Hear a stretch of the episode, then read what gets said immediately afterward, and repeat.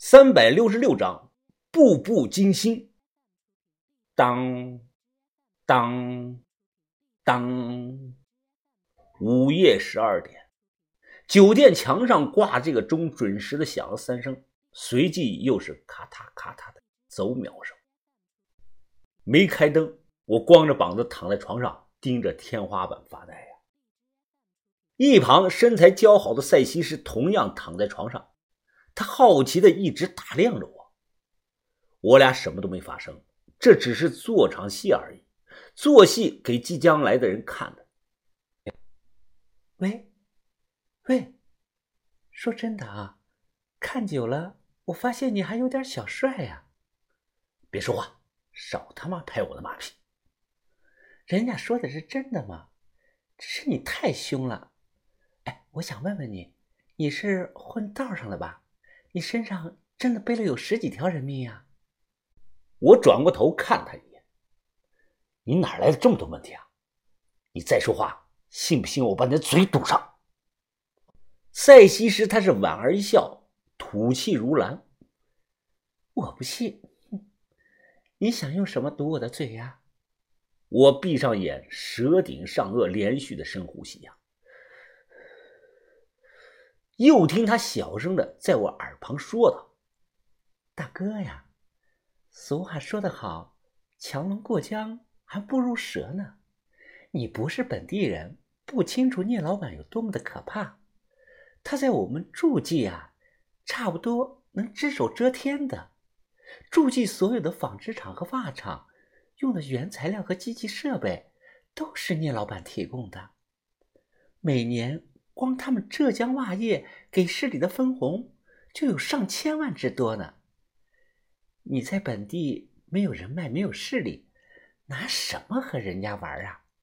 哎，还有啊，聂老板真正隐秘赚钱的是外贸生意，他走的东北那条路线，都把一卡车一卡车的袜子卖到俄国去了。哎，听说可赚钱了。我听了心里一惊啊。原来那些文物是这样出国的，怪不得上头一直是查不到蛛丝马迹呢。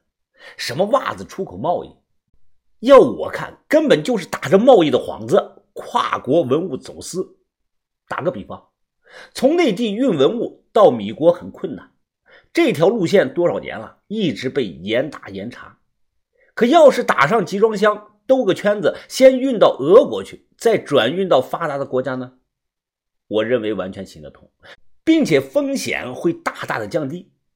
他们可能把文物藏在了成千上万条的这个袜子当中，或藏在了几十上百吨的这个原料当中。不论怎么样，这肯定是一条完全成熟且安全的运输路线，而且肯定有一大批人参与其中啊。上世纪二三十年代，臭名昭著的文物走私商卢清斋运了五十多万件文物出国，至今回归的是寥寥无几啊。有人肯定会问，还不都是你们这帮北派盗墓贼卖给他们的货呀？这可纯属冤枉！我要发声啊！北派等于盗墓贼，但盗墓贼呀，不全等于北派，明白我的意思吗？还有南派民间野路子，甚至早年还有少量的搬山道人、谢岭力士等等。有心的人可以去文献馆翻翻历史的记录，看看卖给姓卢东西的这些人员的名单里有没有老北派的人呢？比如王瓶子、三宝山、李鸭子、毛于氏、刘润斋、白石桥的田三儿等等这些人，没有。在这些老辈人的观念中啊，把文物卖给洋人，那就不是卖文物，那是卖自己的国呀！这是，这些人当年入这行，都是因为穷的吃不起饭了。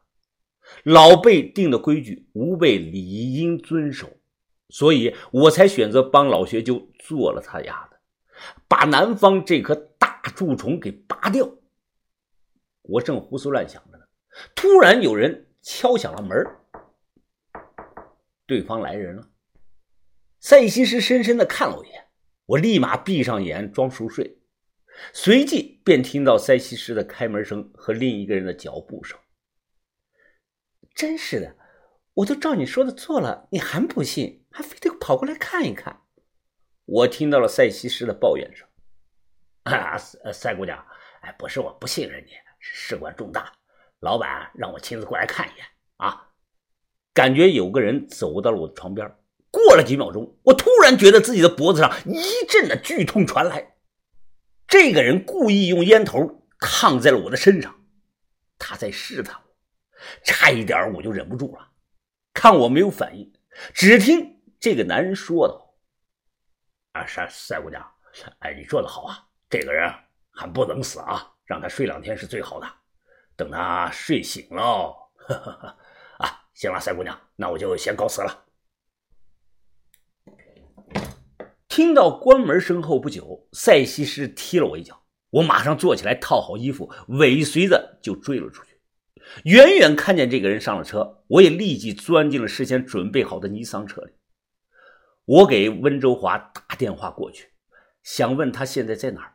不过奇怪的是啊，他的手机始终处于关机的状态。要知道刚才啊，我们还一块吃饭呢。难道他喝多了睡下了吗？我一路跟着对方离开了大塘镇，最后开车开了有四十多分钟，竟然到了山下湖镇的一家小饭店的门口。山下湖镇有个盛产珍珠的山下湖，眼前的小饭店就是在山下湖旁边。可以说是依山傍水，风景优美啊！此刻已经是深夜的一点半，我整个人藏身黑暗中，躲在了门口偷听屋里的人对话。哎，老板，那个小子啊，这两天都醒不过来了。温州华也已经做掉了，咱们下一步怎么做？我一听啊，心头大震了。什么？温州华死了？晚上俺一块吃了饭呢。我们刚分开没有几个小时啊，现在我的心脏是砰砰砰的跳的厉害！隔着墙，我又听到了一道十分尖细、像太监一样的声音：“让我的替身加强警惕，不要暴露了啊！多派人手上街，明天中午之前一定给我找到那个叫小班的人，并做掉他。”然后把这二人的死都嫁祸到那个姓向的头上。哦，老板，那个小班非常警惕呀，我们派出去的三拨人全都跟丢了他了。哎，不过老板你放心啊，住界就这么大块地方，那辆货车还是外地的牌子，人和车不可能凭空的消失了。我已经大概猜到他躲到哪了。啊，好，好，好，那你说？人和车如今藏在哪儿呢？这个人的语气非常的恭敬啊！射路灯北边有一片树林，他可能就藏在林子里了。能不能确定啊？啊，确定！我让交警查了路上的几个探头，跑不了的。他人和车百分之百藏在树林里。哦，好，打电话派人去做掉他，把货车给我开回来。记得戴上手套，现场清理的高明点不要留下我们这伙人的证据。听到小班的藏身之地被发现了，我迅速的闪到了墙角，手忙脚乱的掏出手机给小班发短信。我提醒他赶紧开车离开那里，危险。短信发过去了，但不知道小班在树林里是不是信号不好。宛如石沉大海。过了好几分钟，小班都没有回我的短信。我已经听到屋里在打电话叫人了，顿时是心急如焚啊！